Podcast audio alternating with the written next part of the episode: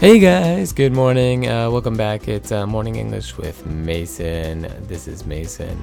Screw the schedule. The schedule's always messed up these days. I'm still sick, uh, amazingly, but still coming along. Um, I hope everyone's doing good. The weather outside is gray. It is not nice outside. And uh, unfortunately, even though it looks cold, everywhere you go in Tokyo, it is hot it is just, you know, nice and stuffy and hot, and there's lots of people. So it's uh, my least favorite time of the year. All right, so uh, today we're going to be talking about, again, Japan and making a change. So uh, let's just uh, jump right into the topic today. Japan's English language test for university are about to have a major change. Up until now, English tests for students had been concentrating on input skills like listening and reading, and uh, the comprehension of those skills. The test failed to accurately reflect the communication level of students, with many students passing with higher marks but unable to hold a conversation in English.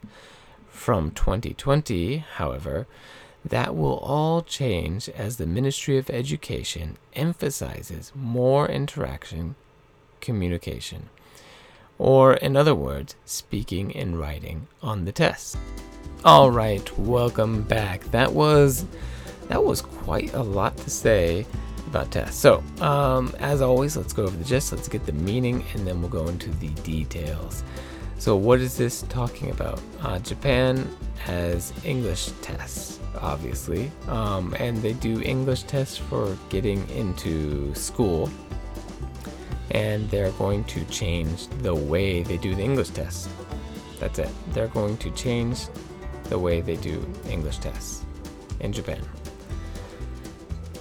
Yeah, so let's go into the details. How are they going to change it? Um, they're going to change the what is it? Right now, it's mainly reading and and listening on the test, and now they're going to change it to more of speaking and writing. So they're making it, I guess, more difficult for most people, uh, which is uh, bad for you, I suppose. Uh, maybe, or maybe good for you. We'll see. I, I think this is good, but I'll, I'll save my opinion for later. All right, so uh, going into the details Japan's English test for university. So, this is for university or colleges, and it's probably the entrance exam, I think, getting in or getting out. Um, is about to have a major change. Major change means it's a big change. Uh, up until now means um, up until now means until now means the test currently. Uh, the test now it doesn't have. Okay, the test now up until now it has been like this. Uh, English tests for students have constant are concentrated on input skills. So concentrating, concentrating means that you. Oh, we use this word so much concentrating. So concentrating, um, leave me alone. I need to concentrate. Means I need to pay attention. Means I need to really focus on what I'm doing. Um, and these tests are focusing. They're concentrating on. They're really looking into just two skills: listening and reading right now. And these are all input skills. Input means that you are, it's like that sponge analogy from the other day. Um, you're just input. You're not actually making any language. You're not actually speaking or creating any language. You're just understanding language being spoken or written at you. Uh, so, and the biggest, the test failed to accurately reflect. So, this is a big phrase right here.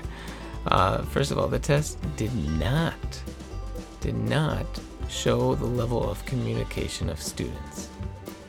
So, if you wanted to know if a person could communicate in English, this test did not tell you whether the person could or couldn't. This test could only tell you if the person could listen or read in English and understand it. Um, so if they, some people could take the test and have good uh, high remarks or a good score and be unable to communicate, unable to hold a conversation, unable to talk, basically. Um, and they thought that this was kind of a failure of the test. The test was not good enough. So, from 2020, they are going to change it. And they, I am talking about the Ministry of Education. So, the government that is in charge of education. And they're going to put a emphasis, or they're going to emphasize which means they're going to concentrate or focus or mainly look at more communication on the test. So they will, in other words, or what they're trying to say is, they will put in speaking and writing on the test, which might make it more difficult. So, uh, what do I think? My opinion of this is that this is the key problem um, to to why Japan ranks one of the lowest countries in the world on English tests. If you didn't know that, um, big shocker. Uh, Japan ranks just above like North Korea on speaking English for some reason. I don't know why. Um, and uh, it's getting better slowly, but how do you get it better faster? I think changing the test or changing the goal um, maybe the goal is speaking, but uh, the test was not set up for speaking, so everybody has kind of a messed up goal or a messed up way of measuring the goal. Their target is way off. So if you fix the test, I think um, everything else will follow easily. So finally, they're fixing the test. That's what I've been saying for years. Okay, uh, moving on to today's morning English phrase. Morning English phrase. Today's morning English phrase is go all out. All right, uh, let's just jump in right into the example. Example one. Let's say one person says, uh, Ah, did you see Wendy's Halloween costume yesterday? Whoa, she went all out. And then the person two might say, Yeah, she even went out and bought a black cat for the costume. Alright, it's kind of. Maybe you don't get it. So we'll do uh, another example. Uh, let's say, ah, this one is a real example. So uh, this December, it's my daughter's fifth birthday. Her, she's turning five years old uh, next month.